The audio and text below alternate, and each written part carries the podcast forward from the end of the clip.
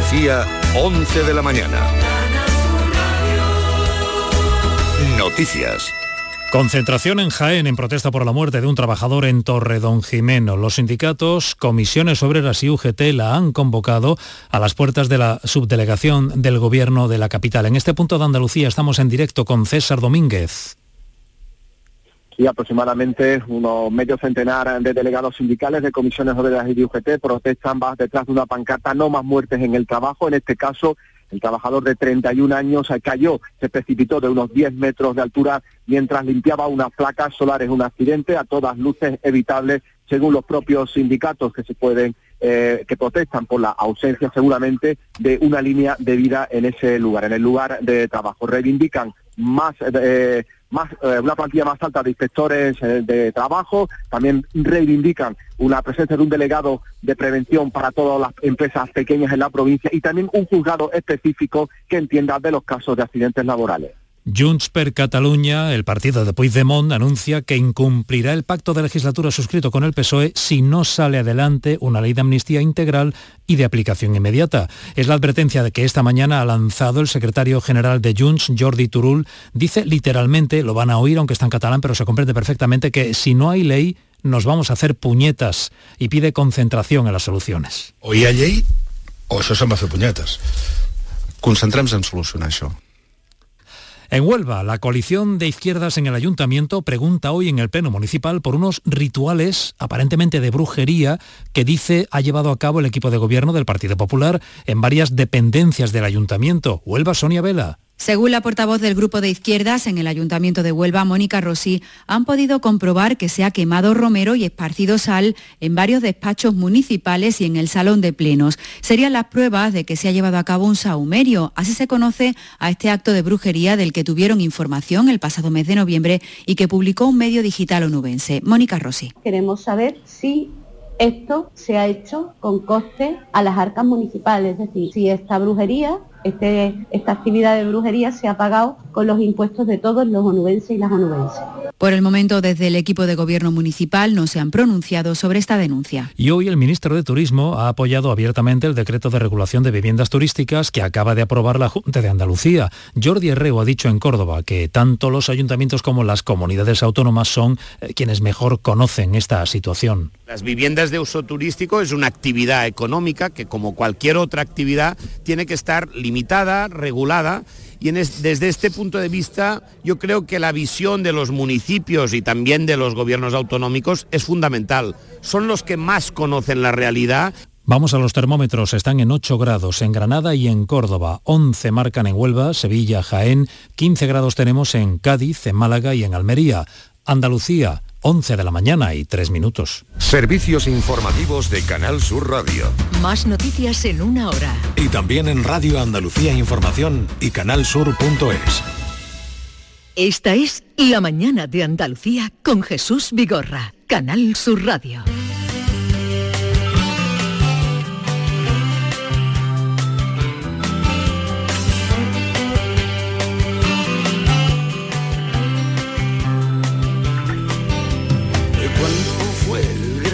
¿Dónde estamos antes de nacer? ¿Dónde está el eslabón perdido? ¿Dónde vamos después de morir? ¿Qué son los agujeros negros? Se expande el universo, es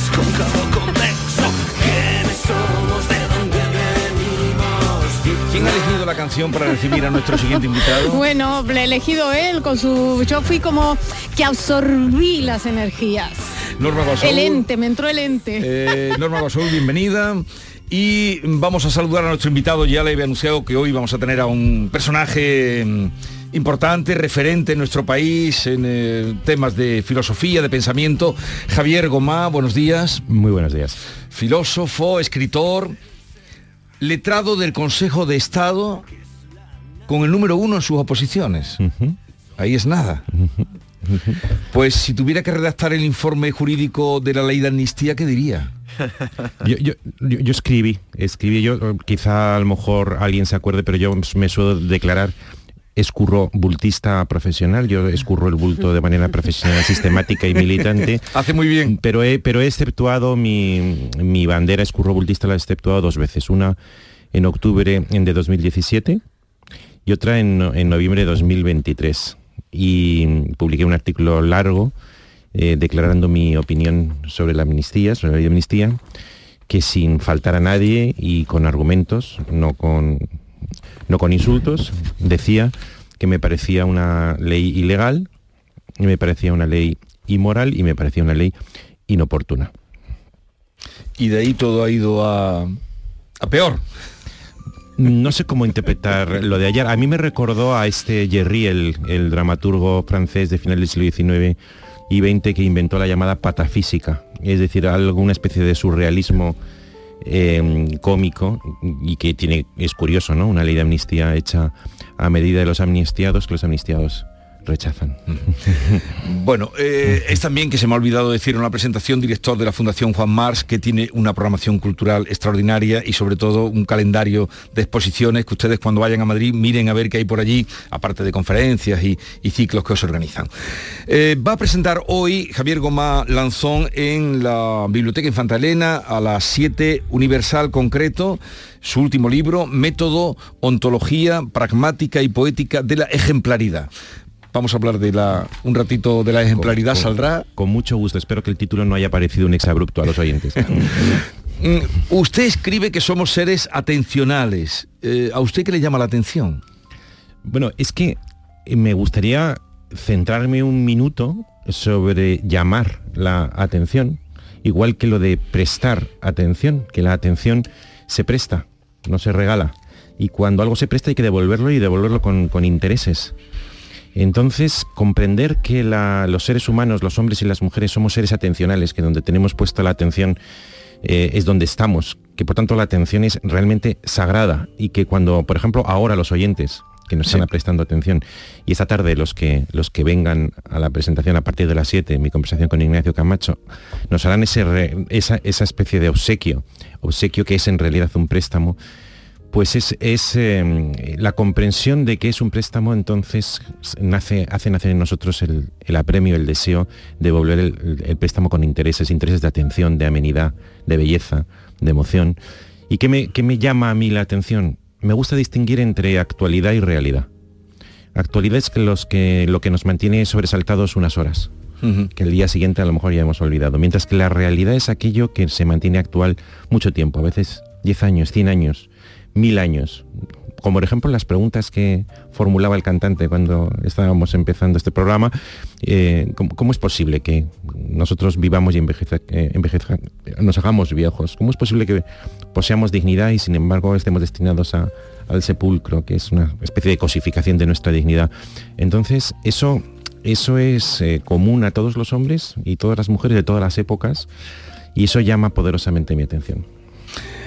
Hablando de, de la actualidad o de la realidad, uno lee las noticias y le dan ganas de convertirse en ermitaño, en misántropo, pero usted sostiene que estamos en el mejor momento de la historia universal. Sí.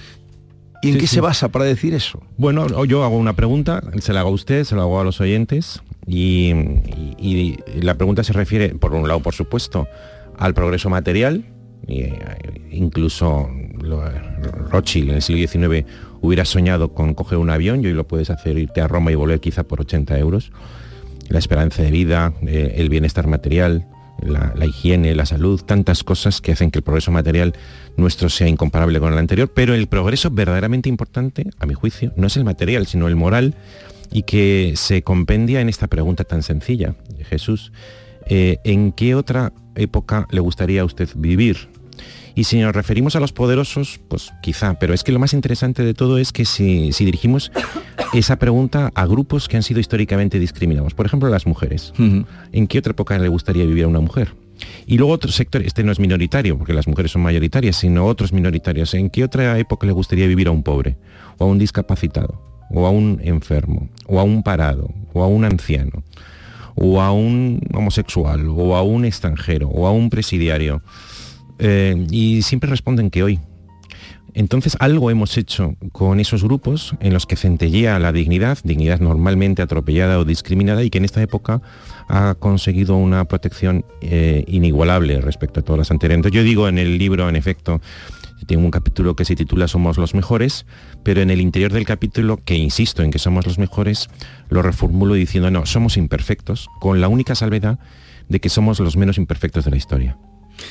Pero mm, entonces, ¿por qué nos quejamos tanto? Esa ¿Y es por cosa. qué nos sentimos mal? Esa es la cosa, esa es la cosa. Y es que eh, hay un capítulo que en efecto en el libro se titula Somos los mejores, pero el retrato de nuestro tiempo sería incompleto si no se leyera el otro capítulo. Y es que somos los mejores, pero estamos enfadados. Estamos enfadados y entonces en el libro enuncio las causas de nuestro actual descontento, que son cuatro, quizás no son, no es el momento de ir una detrás de otra. Una de ellas tiene que ver con que, mm, lo, argumento en mi libro, la condición moderna, la condición de ser modernos es una condición que está inherentemente unido al A la descon- al des- infelicidad, a la infelicidad, usted, a la infelicidad. Infelicidad. Eh, no, no podemos ser felices cuando poseemos una dignidad infinita parecida a los ángeles y somos conscientes en la nueva individualidad de que el individuo está destinado a la cosificación del sepulcro, de- de- del, cadáver.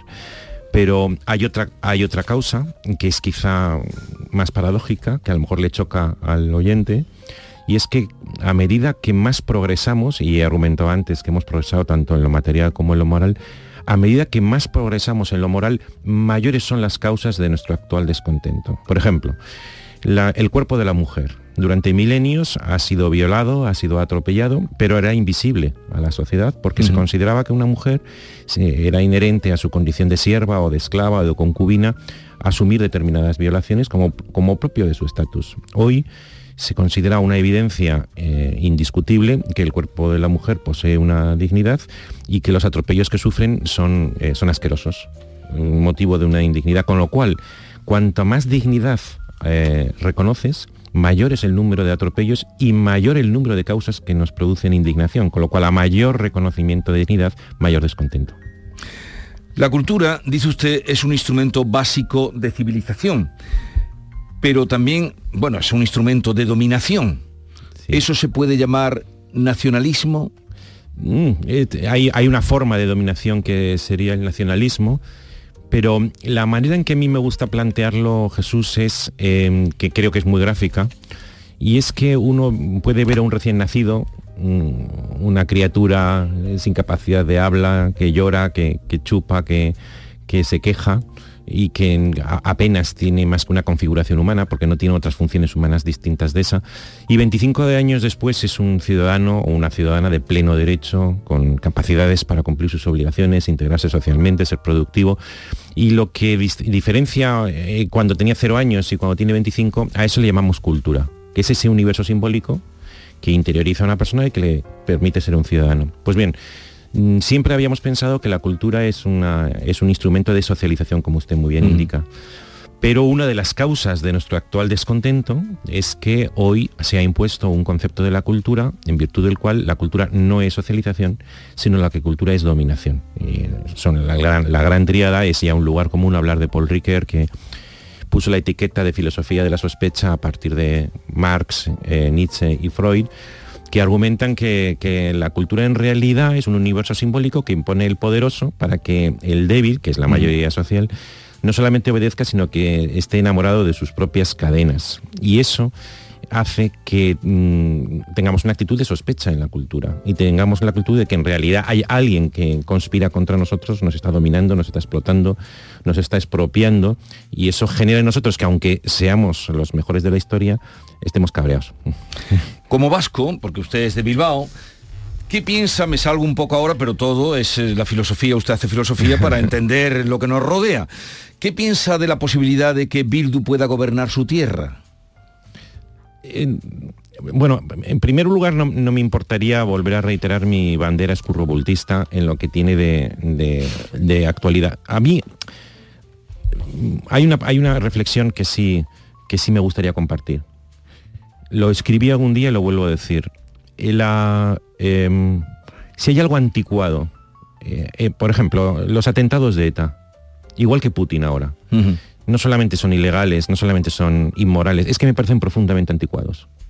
Porque si ha habido una gran revolución, una gran revolución en la cultura contemporánea, ha sido que durante milenios mm, violaban a mi hija y yo tenía derecho reconocido por todo el mundo a matar al que habían violado o violar a también a su propia hija, el ojo por ojo, una venganza privada. Y hoy día violan a mi hija y presento, y presento un papel en ventanilla.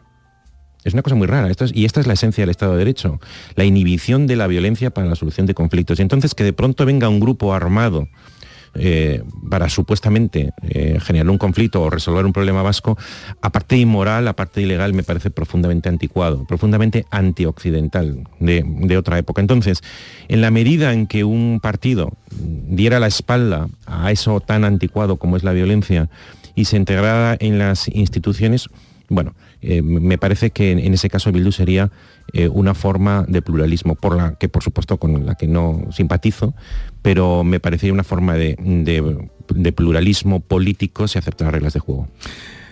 En los últimos tiempos se ha puesto de moda en España la palabra polarización. De hecho, la Real Academia dijo que ha sido la palabra Sí. del año. Sí. ¿Qué riesgos hay de que no sea una moda y por tanto pasajera? Pues mm, Jesús, si me, si me permite, es que es la cuarta causa de nuestro actual descontento de mi libro, es justamente esa. Yo, digo, em, eh, la condición moderna es una condición descontenta. El progreso moral genera también descontento. Además hemos, hemos mencionado los tres, que es el concepto de cultura como dominación genera descontento, pero hay una cuarta, que a ver qué le parece esta hipótesis. Yo digo, si, la- si- si- si el hombre moderno, el occidental, está, descontento, después de la Segunda Guerra Mundial podía decir que la causa de su descontento era el otro bloque, el bloque, el bloque comunista. Pero en el año 89 cae el muro, se levanta el telón y ya no hay un modo de vida alternativo al occidental, porque ni el chino ni el ruso es seductor para el, eh, para el estilo de vida occidental. ¿Qué ocurre entonces? Que se produce una interiorización del descontento. Estamos en una sociedad en que la democracia tiene que interiorizar que el descontento es interno. Y cuando se interioriza el descontento, habiendo como hay un mucho infantilismo en la sociedad, y el infantilismo moral se caracteriza por la expresión yo no he sido, lo que ocurre es que un polo culpabiliza al otro polo. Y eso creo yo, la interiorización del descontento en la sociedad democrática está generando que la demonización mutua de, de los polos. Y por eso la democracia, lo argumento en mi libro también, si exige algo, es una educación sentimental de, de los ciudadanos. La democracia liberal es el último estadio en la historia de, la- de las formas políticas. Ya no podemos sustituir la democracia liberal por nada. Podemos mejorarla, podemos perfeccionarla, pero no podemos sustituirla. De modo que los ciudadanos que viven en una democracia liberal tienen que aprender algo tan curioso como esto, tan único como esto, y es aceptar la imperfección. No es tan fácil aceptar la imperfección. Y sobre todo si uno está infantilizado, no suele aceptar la, imperfección, que es propio de una mentalidad eh, madura. Y si no acepta uno la imperfección y se lo- sigue soñando infantilmente con una perfección que muchas veces hay profetas que sugieren o, invocan una, una perfección como alternativa al presente, normalmente son los contrarios a la democracia liberal los que ahora presentan una utopía alternativa, pues si no, tenemos un grave riesgo, en efecto, de no comprender que la democracia liberal es el mejor sistema de toda la historia, pero en modo alguno es una conquista para siempre, es frágil, depende de los propios ciudadanos. Cualquier avance que hemos hecho es reversible y podemos caer en el abismo como en el pasado eh, Occidente ha caído manifiestamente en lo más profundo del abismo. Habría que unir a lo que usted ha explicado muy bien de, de la imperfección, el infantilismo y, y el buscar un culpable, porque ahora hay que buscar una- un culpable, Eh, asumir la responsabilidad. Exactamente, exactamente, pero que no es tan fácil, ¿eh? porque el ciudadano está habituado a lo que podríamos llamar las pasiones cálidas y las, y, la- y las propuestas utópicas. Y la democracia liberal exige del ciudadano educarse a las pasiones frías. Estamos hoy con la alegría de tener con nosotros a Javier Gomá, al que tantas veces hemos leído, a raíz ahora del libro que iba a presentar en, en Sevilla, Universal Concreto, y vamos a abrir la mesa. Eh, Norma Guasaúl, Sí. adelante. Señor eh, Goma, eh, eh, usted se declara un hombre de una sola idea, sin embargo, en el libro toca todos los palos. Nos pasea por, lo- por los griegos, hace, eh, habla de filosofía y de, li- de literatura, de la mortalidad, del odio e incluso de eh, la vulgaridad. Sí. Le voy a pasar una, le voy a poner ahora una letra de un filósofo que con esta canción facturó un millón de euros, es nada ¿Un más que en un año, un filósofo. Zetangana estudió filosofía en la Complutense. ¿Qué opinaría Nietzsche de esto? ¿Dónde andas, manda loca? Si mami me ha escrito que hoy me toca. Me silba como un perro, es una loca. La baba se me escurre de la boca. Antas, antas, 5 mil, más de 5 millones de... Es que es imposible hablar de cifras. ¿Qué pasa? Bueno, vamos a ver. eh, yo no conozco bien este. Conozco que existe, incluso se ha hecho un documental, si no, si no me equivoco, sobre él. No, entonces sabe bastante. Bueno, sé- sé- sé de- sé- porque conozco a quien lo ha hecho y entonces me lo estuvo contando. Eh, seguramente es un hombre muy inteligente y además con una habilidad muy grande en, la- en las fluctuaciones de la cultura contemporánea, pero eh, lo que produce es lo que en el libro llamo eh, vulgaridad triunfante que dirá el oyente, vaya, ya le ha salido el lado elitista aristocrático a Goma. Pues no, porque yo en mi libro considero que la vulgaridad es una manifestación fea, pero de un gran progreso moral, que es la emanación, eh, la vulgaridad es la emanación de la realización histórica del principio de igualdad. Entonces, la igualdad cuando se realiza, eh, lo primero que ha producido es vulgaridad. Es bueno que la igualdad se realice, lo que ocurre que su fruto, de momento, es un fruto eh, provisional. La vulgaridad la defino como espontaneidad no educada. Y mi tesis es que la vulgaridad tiene que transformarse en ejemplaridad y sustituir la minoría selecta, que es lo que estuvo vigente durante milenios, por la propuesta de mayoría selecta. Entonces es muy vulgar, eh, tiene algo incluso en tanto las letras como el ritmo tiene algo como de regresivo psicológicamente una especie como de vuelta a la animalidad rítmica pero al mismo tiempo lo saludo lo saludo porque con- lo considero como un estadio provisional de la igualdad hacia una versión eh, ejemplar de la igualdad que está pendiente de realizar Y como contrario de ejemplaridad, dígame un ejemplo de ejemplaridad. es que, vamos a ver, primero, me defino como un filósofo de ejemplaridad sin ejemplos. Me lo han dicho muchas veces, oiga, usted habla todo el rato de ejemplaridad, pero no pone ejemplos. A ver. Y segundo, no es lo mismo ejemplar eh, que ejemplo. El ejemplo son concretos, usted es ejemplo, yo, yo soy ejemplo. Y ejemplaridad es, en cambio, es una propuesta de perfección. Y como propuesta de perfección es un ideal, un deber ser. Y no merendamos con el deber ser, nunca nos lo encontramos por la calle. Una de las características esenciales del ideal es que no existe. No existe como existe una manzana. Sin embargo, usted dice que es cuando nos da pena, más o menos en otras palabras, más vulgares podríamos decir, cuando se muere alguien. Qué injusticia. Ha Sí. muerto alguien, un ser Sí, ejemplar. Te- Tengo la frase que, que- que- que hay mucha gente que repite porque le inspira y a, y a mí me conmovió cuando la, la acuñé.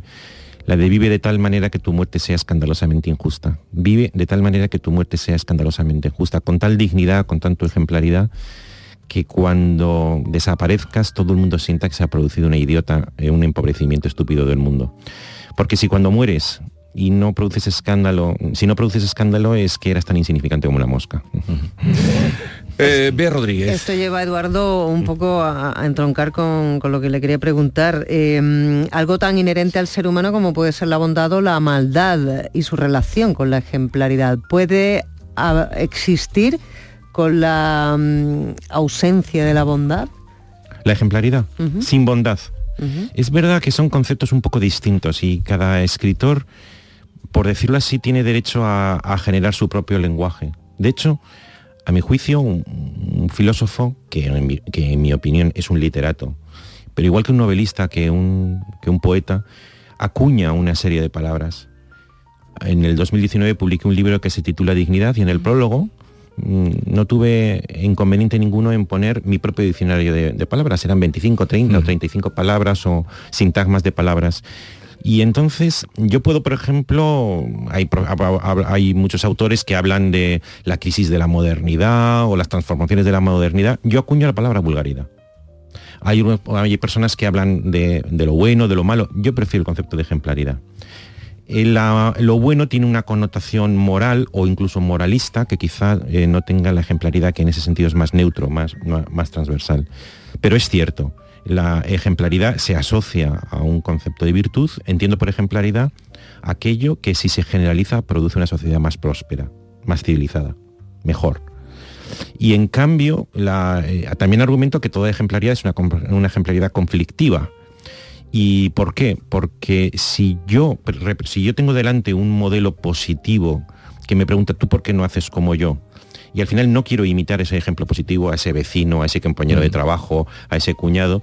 Tienes dos, tienes dos posibilidades cuando se te ofrece ese modelo. Uno es seguir el modelo y otro es odiarlo. Y por eso eh, mucha gente virtuosa a lo largo de la historia ha muerto de manera violenta, desde Sócrates y Jesús a, a Gandhi o Luther King. No debemos pensar en la ejemplaridad como una especie de ñoñería eh, de, de- de gente dócil. No, no, la ejemplaridad es conflictiva. Igual que la virtud, en muchas ocasiones es una virtud que requiere mucha energía, mucha, mucha fortaleza y mucha resistencia. Bueno, vamos con el cuestionario, Norma, un cuestionario mm, final. Señor eh, Javier Gomá, le voy a someter a un breve cuestionario que en honor a su libro Universal Concreto he venido a denominar particular difuso. Empezamos. ¿Este libro de qué tiene más? ¿De filosofía o de literatura? Claramente de literatura porque eh, defino la filosofía como literatura conceptual. ¿La filosofía está sujeta a modas? Primero. La mala filosofía sí está sujeta a modas, eh, pero la buena filosofía es la expresión de, de lo de siempre, de lo que no varía. ¿La inteligencia artificial acabará devorando la filosofía? Abso- absolutamente no. Es decir, la, la inteligencia artificial tiene un, un gran inconveniente y es que, eh, y es que no, no duerme, no tiene subconsciente y entonces no puede descansar de, de la realidad. Y quien no descansa de la realidad acaba diciendo tonterías. Habla de hero- heroicidad también. Nómbreme un héroe contemporáneo. Hay mucha gente que lo critica, pero para mí Nadal ha sido un, un héroe contemporáneo. Es una, una persona que con ahora con lo último de Arabia me ha dejado un poco de- desconcertado. Pero no, bueno, yo siempre argumento, ¿eh? Yo siempre argumento que lo importante de la ejemplaridad, es, a mí me cabrea bastante cuando la ejemplaridad se asocia a un comportamiento, de tal manera que si un día te pasas un semáforo en rojo, Se ya, ya se acabó para siempre, ¿no? Sí, ya no, la ejemplaridad es la trayectoria de toda una vida. De hecho, escribí un libro que se titula La imagen de tu vida, en que argumento que la imagina, que, usted y yo, en realidad, ¿qué somos? Somos la gestación de un ejemplo póstumo. Y lo que importa es la imagen de vida que dejamos cuando fallecemos. La trayectoria entera, las, las 4, 5, 10, 15 anécdotas significativas que componen un retrato. Entonces, pensar que hemos nacido aprendidos y que no tenemos derecho a equivocarnos me, me- me molesta mucho. Según cuenta en el libro, cantaba el coro de Antígona. Muchas cosas asombrosas Sí. existen y con todo ninguna más asombrosa que el hombre. Así es. Pero a usted el hombre le asombra más por lo bueno o por lo malo. Digamos que lo malo me, me parece previsible. En- lo, lo malo es lo de siempre. Y lo bueno me parece milagroso. Opa, ¿eh? Practica la ejemplaridad en las tareas domésticas. Eh, mm, me gustaría llamar a mi abogado. Yo a su mujer. Podríamos ¿eh? decir que un filósofo sin música es como practicar sexo sin pasión. Eh, ¿Cuál de las dos cosas tengo que decir que no he practicado? Se ha puesto colorado, ¿eh? si fuera posible, ¿con quién tomaría café? ¿Con Platón o con Hegel? No con Platón, además no sé si en sus eh, eh, cuidadosas investigaciones ha visto que hace poco he publicado un artículo sobre Platón que fue pactada en la, en la vanguardia porque sostengo con tres personas un Zoom todos los domingos y hemos leído la obra completa de Platón. Uf, uf. La obra completa de Platón. Es una delicia total y absoluta. Y entonces escribí sobre ello, el Zoom de Platón, en un artículo largo de, de Mm. portada en La Vanguardia, Sí. en el que decía cómo el platonismo, que es lo que todo el mundo conoce, no tiene nada que ver con Platón. Mm. Si iría de marcha con Nietzsche o con Ortega y Gasset. Con Nietzsche, es que Nietzsche, vamos a ver, Nietzsche es una bestia. Ni- Nietzsche está por civilizar. Ese, ese con cuatro copas te pone la cabeza. No, no, como- el problema de Nietzsche, en serio lo digo, el, el problema de Nietzsche es que se ponía estupendo y se ponía enfático porque tenía poca vida social, era poco mundano, Mm. vivía solo y veis, apenas veía gente y entonces no, no tiene, no tiene tacto y dice enormidades y yo creo que su filosofía hubiera mejorado si hubiera tenido novia o si, o si hubiera- en serio lo digo, en serio lo digo. Le, le confiaría la educación de sus hijos a Seneca.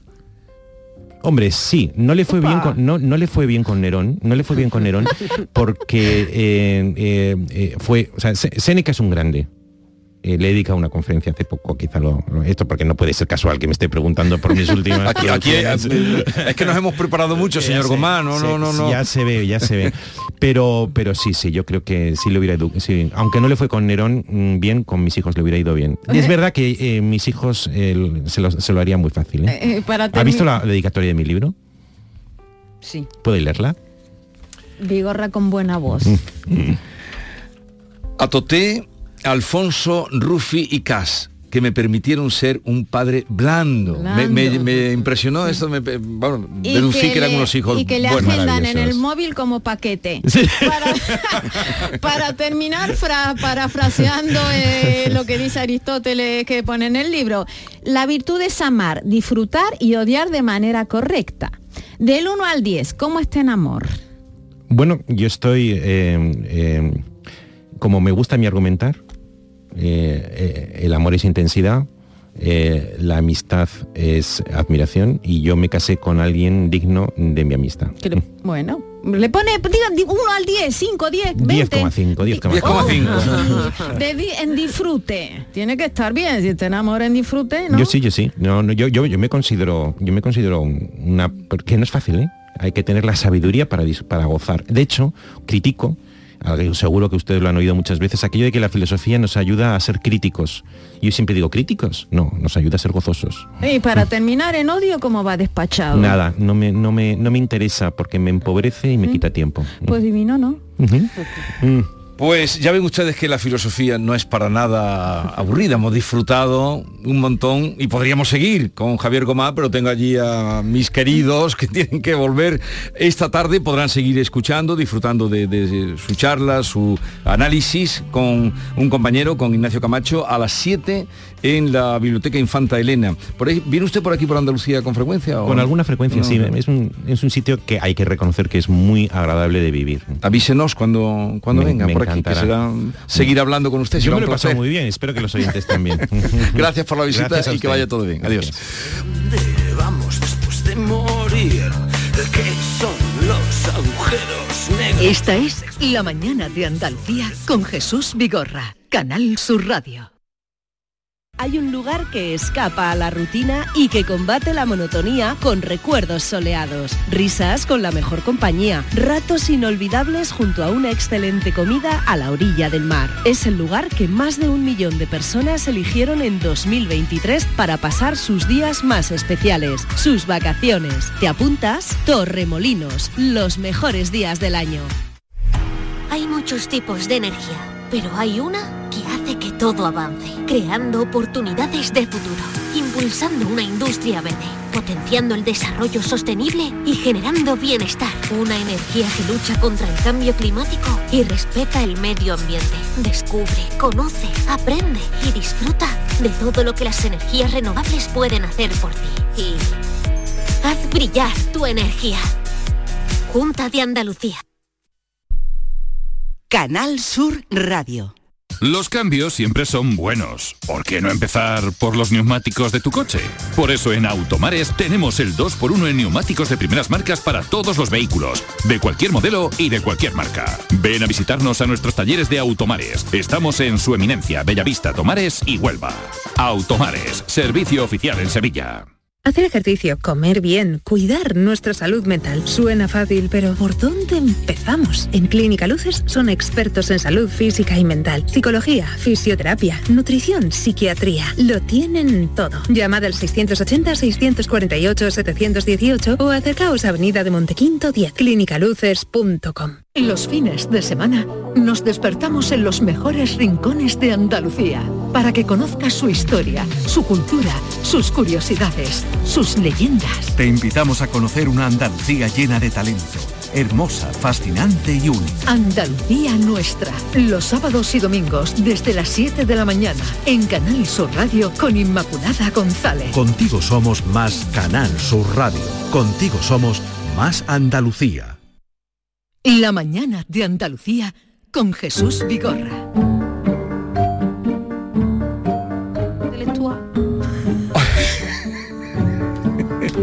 ¿Qué has dicho? Que estaba el micro abierto. Ah, que está el micro abierto. Pero no, pero, no, pero, He sí, dicho- pero yo no lo he captado. He No sé, dicho, Sergio, ¿qué has soy dicho? muy mitómana para la gente ¿Y eso intelectual. qué, qué- qué quiere decir, Ángela? Que a mí las personas sabias me cautivan muchísimo. Te imponen, ¿no? Sí. Es que yo le he dicho, cuidado con lo que decís.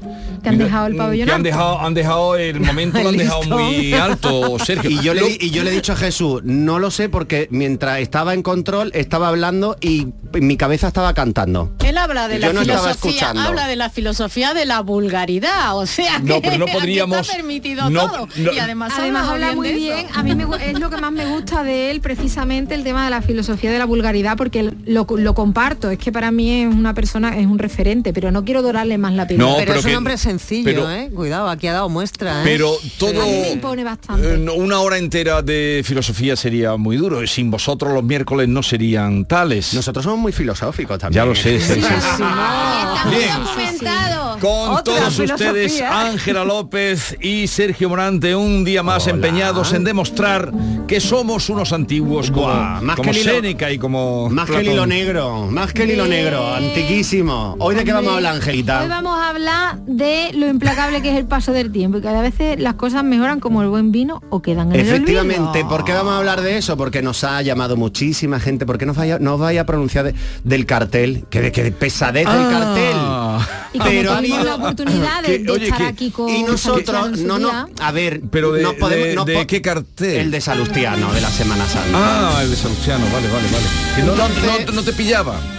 A ver, nosotros no nos podríamos pronunciar y creo que ya lo hemos hecho yo me he bastante. pronunciado individualmente. No, ya no hemos pronunciado, pero hemos pensado. ¿Qué otras cosas fueron como el cartel de Salustiano? Que cuando salieron la peña se echó las manos a la cabeza, no entendía lo que estaba pasando, lo vieron feo y horrible y con el paso del tiempo se han convertido en cosas imprescindibles de nuestra vida. Obra de arte cualquiera, es decir, pintura, literatura, Arquitectura, escultura, arquitectura cine. e incluso personas que directamente anulamos porque nos parecieron un tostón o no nos gustaron en su momento y ahora de pronto sin ellos no nos entenderíamos. Y hemos dicho, vamos a hacer ese ejercicio de proporción muy bien, histórica. me parece muy bien. Para Claro. que cada uno coloque y relativice realmente mm, las cosas y las coloque en su sitio. Porque el tiempo es el mejor juez.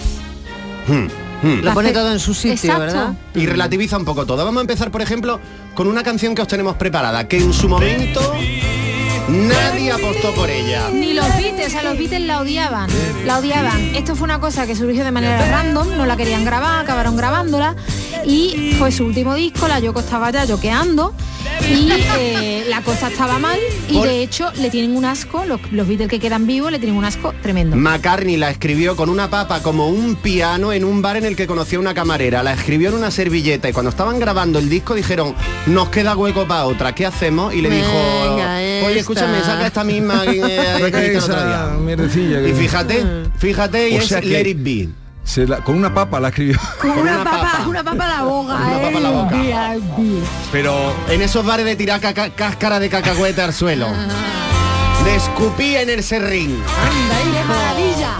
Esos pubs ingleses que entras tú y dices, aquí huele a pipí, hay baño y te dicen, sí, pero huele.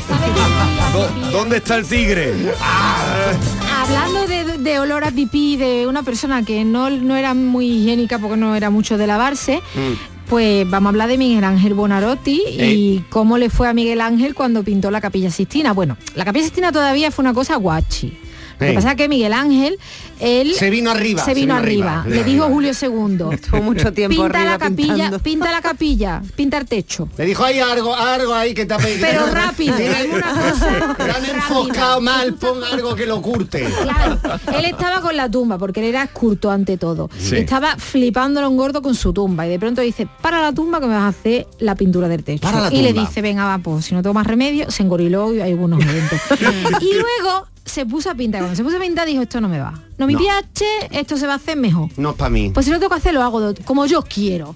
Cuatro años pintando. Ese Julio II ya a veces le daba hasta con un palo. En el andamio. Arreándole.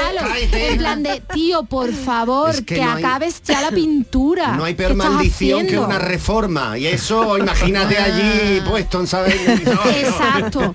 Total En San que- Pedro decía el hombre que acabe ya. acabe Como ya. le quedó tan bien, luego le dijeron, pinta el juicio final. Y como a él no le gustaba pintar, y lo dijo muchas veces, porque además acabó arriñonado con Era la muy disperso. Sí, era muy se disperso. perdía. hiperactivo. Era, era, un Era más ser- escultor, ¿no? Sí, era, Era él se todo. sentía escultor.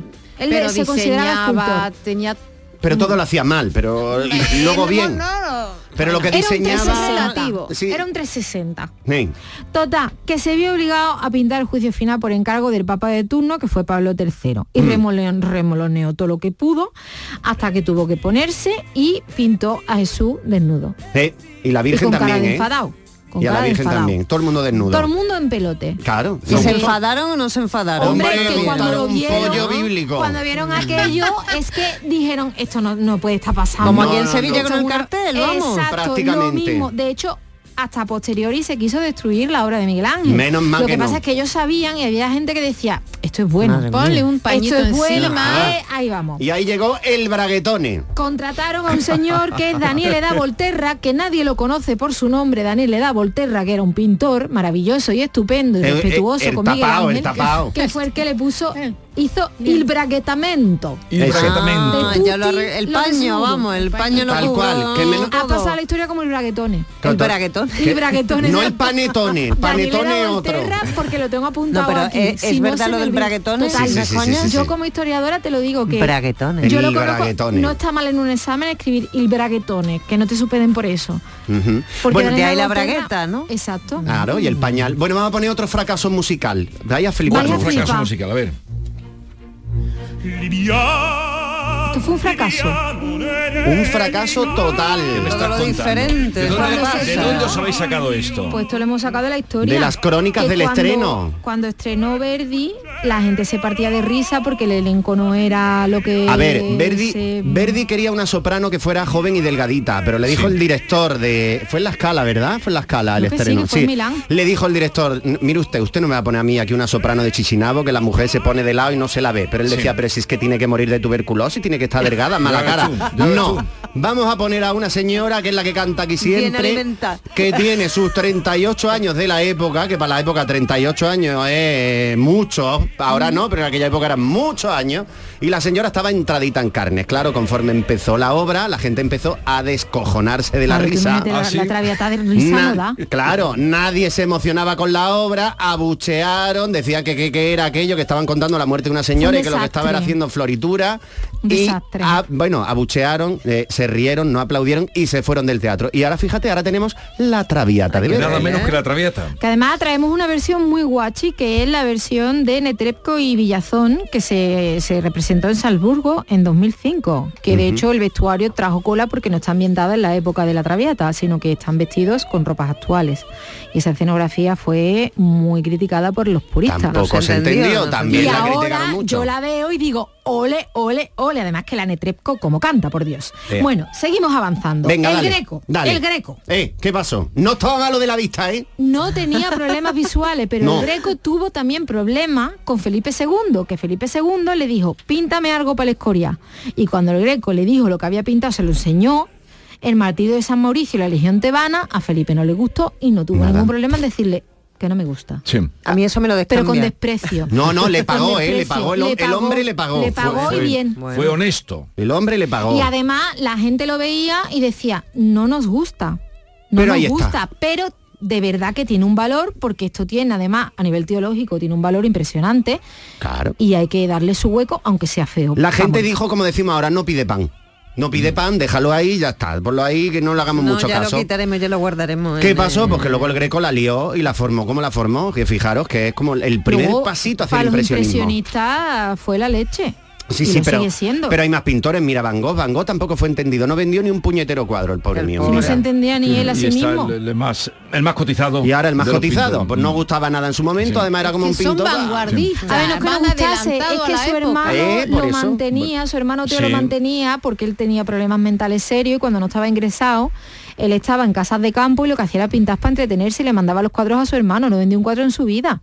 Y mira ahora un Van Gogh. Le dijo para que, haga, que otra cosa que mi hermano pinte. Pero atención que os vamos a meter otra banda sonora, no porque la canción no triunfara, ¿eh? sino porque esto os va a recordar algo muy cercano. rien de rien. ¿Por qué traemos a Edith Piaf, Angelita? Porque Gustavo Eiffel nunca se arrepintió de la Torre Eiffel. Y a ver si os suena esta historia. Llega una Expo Universal. Deciden hacer un concurso público. ¿Qué ponemos aquí en la Expo que luego podamos quitar? Exacto. Eso es. Y se presentan arquitectos y un ingeniero. Y, dice- gana el ingeniero. Y dice, con unas tuercas y un hierro voy a hacer yo una torre que vais a que no flipar. la voy ni a pintar. Totalmente. Esto viene ya de serie, que no se oxida. Bueno, pues el 14 de febrero de 1887 aparece en el periódico Le Temps la protesta contra la torre del señor Eiffel. Estaba firmada, atención, por Charles Gounod, el escritor Gu- Guy de, Mu- de el hijo de, Alexa- de Alejandro Dumas, eh, ¿quién más estaba? François Copé y también estaba Garnier, que era el que la diseñó ópera la ópera Garnier. El de la ópera Garnier, que ahora toma Garnier, que es la torre más Pues importante se que tu ópera. Voy a leer lo que decía en esa carta, A ver, que veréis, cómo suena algo muy cercano Y- y- en Sevilla, ¿eh? Atención. Esto es muy actual. Nosotros, escritores, pintores, escultores, arquitectos, entusiastas de la belleza hasta ahora intacta de París, venimos a protestar con todas nuestras fuerzas, con toda nuestra indignación en nombre del gusto francés anónimo, en nombre del arte y de la historia francesa amenazadas contra la erección, Norma, ya hay un pene, contra la erección en pleno corazón de nuestra capital de la inútil y monstruosa Torre Eiffel, a la que la picaresca pública, ya el populacho, a menudo pos, a menudo poseedora de sentido común y espíritu de justicia, ya ha bautizado con el nombre de Torre de Babel. Madre mía. ¿Os suena a una seta? Sí, y, Poquito, poquito. y le faltó, ¿no? Y a la otra, a Túmbala. Ey, túmbala. túmbala, que lo intentaron, lo intentaron, lo Túmbala, intentaron. Túmbala. Lo que pasó aquí, como dice Javier, con la peli, con la torre peli. La plataforma Túmbala. Claro. Túmbala, que eso bueno, fue lo que llevó a la alcaldía Zoido. Eh, no, túmbala y la comisión de la UNESCO que vino y dijo, señores, como no se baje la altura, pierden ustedes, corren el riesgo de perder la calidad de patrimonio mundial. Y yo en ese momento estaba estudiando en el IAPH. ¿Tú también estabas con el Túmbala? No, no estaba con el Túmbala, pero Estaba- fui ella estaba, bájala. a la conferencia del señor arquitecto que formaba Ella parte de dijo, la "Bájala un Oye, poquito". Una cosa, tenemos que ya que ir terminando. Bueno, es muy interesante lo que habéis traído. Vamos a contar una cosa para terminar, para terminar, para terminar, que no la esperáis. A ver. Ya han Espera, pasado las navidades. Vamos a poner el himno, vamos a poner el himno que nosotros tenemos que defender, el del respeto, ¿no? Vamos a poner el himno del de que hay que respetar las cosas. Ahí va, venga Ángela, Eh. vente, vete arriba. Bueno, pues sabéis que Ahí la va. película navideña más importante del mundo que todos hemos visto y hemos hablado hasta la saciedad de en este programa. Qué bello es vivir fue un fracaso de taquilla como una catedral. You know Y mira ahora, it. mira ahora dónde Lo está bello que van vivir. cambiando también. O sea, la, ni- la todo. nieve, la nieve en las ventanas, los bastoncillos rojos y blancos y las bolitas de Navidad por, culpa- por culpa de aquel bodrio en aquella Frank época que fue Capra no qué se bello que comió un colín. Y mira ahora. Así que, amiguitos, amiguitos, conclusión, te guste o no te guste algo, cuando vayas a criticar, No piensa en el artista, críticas constructivas. Y si no tienes ni idea, vete a un museo, ve una película o lee un libro de historia que aprenderás mucho más. O y cuando a hables tendrás propiedad. O escuchen los podcasts de Somos Unos antiguos. Lo que soy es unos cachondos. Adiós.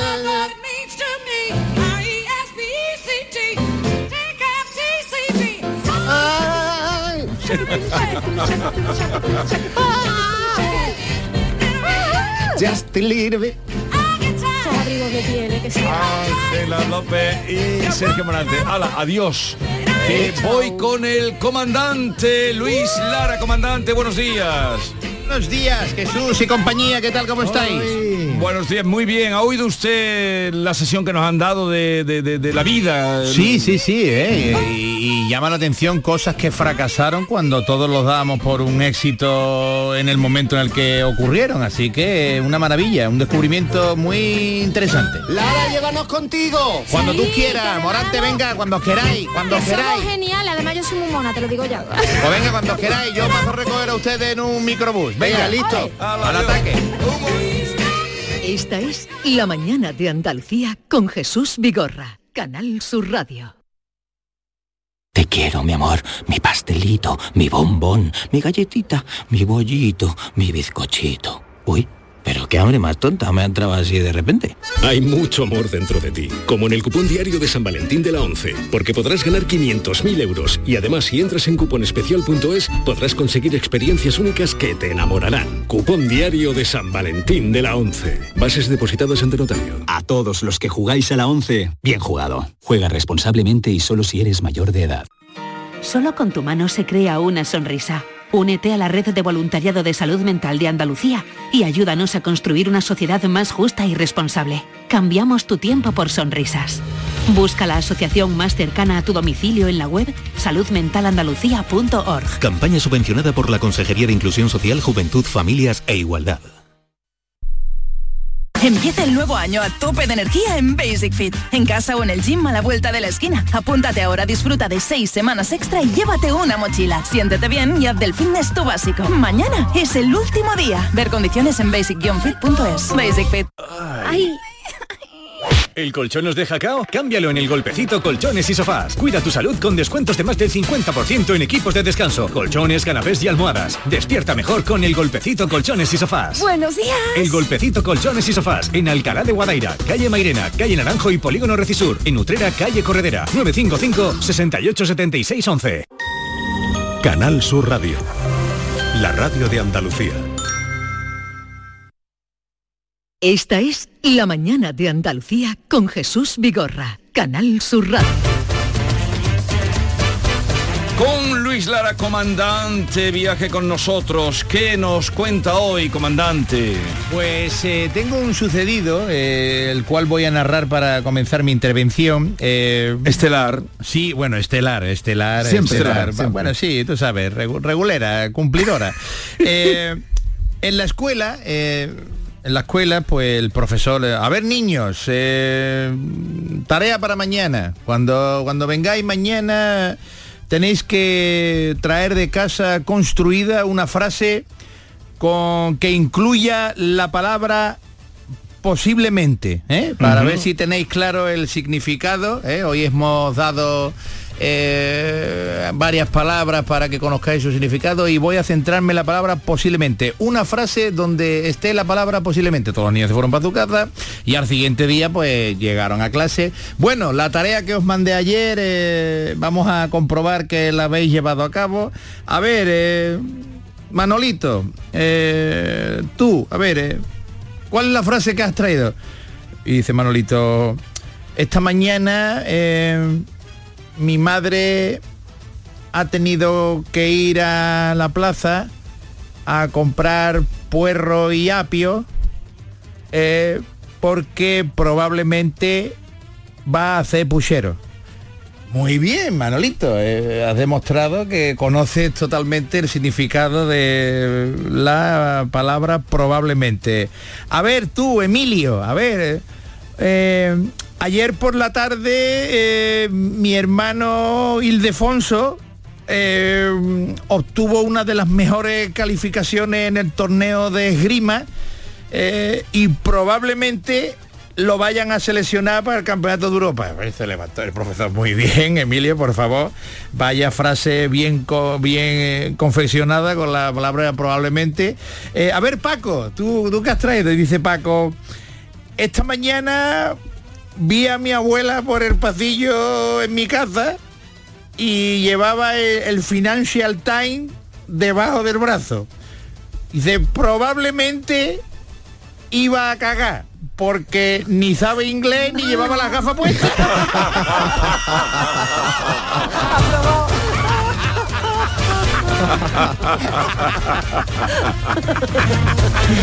Muy bien, Paco, muy bien también. Lo había gastado, Sí. lo había gastado. Ay, Dios mío. Mira, un, un- un abogado, un abogado, Jesús y compañía, un abogado, eh, un romance tuvo este abogado con, con su secretaria y al poco tiempo pues quedó embarazada la secretaria y el abogado pues que no, no quería que su esposa se enterara porque estaba haciéndolo eh, a escondidas, pues Obvio. le, le dio a la secretaria una suma de dinero cuantiosa y le pidió por favor que se, que se fuera a, a tener al niño a Italia. ¿eh? A- Lejos, que- lejos. Sí, vete lejos, por favor, vete a Italia. Y la secretaria le preguntó, bueno, ¿y, y- y cómo voy a hacerte saber cuando nazca el niño? Y le dijo el abogado, hombre, tú tan solo, tan solo, niña, envíame una postal y escribe espagueti al dorso, ¿eh? y no te preocupes, yo me encargaré de, de todos los gastos.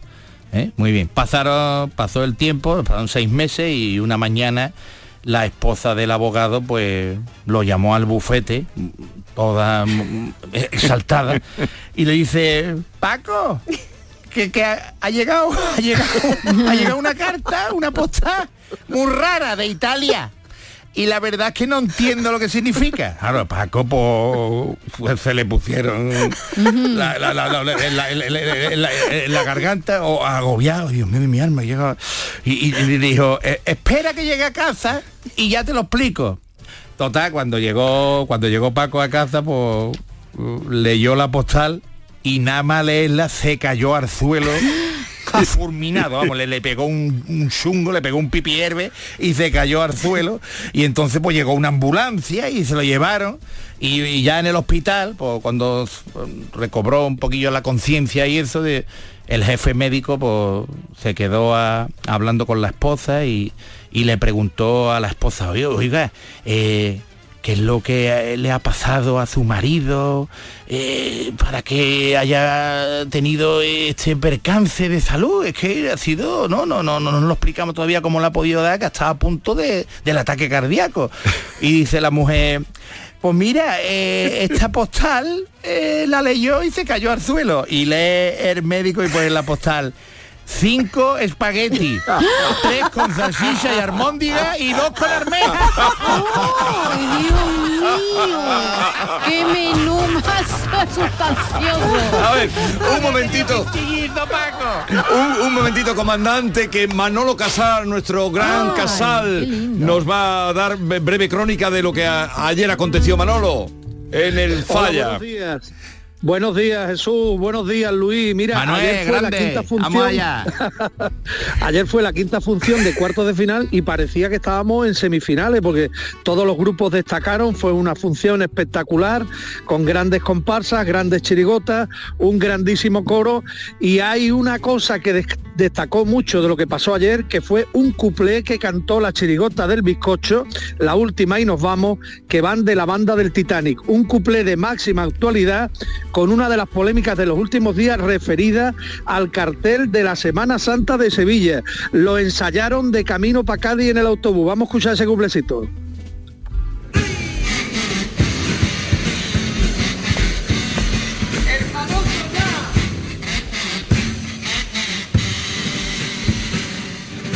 El famoso ya, cartel de la Semana Santa.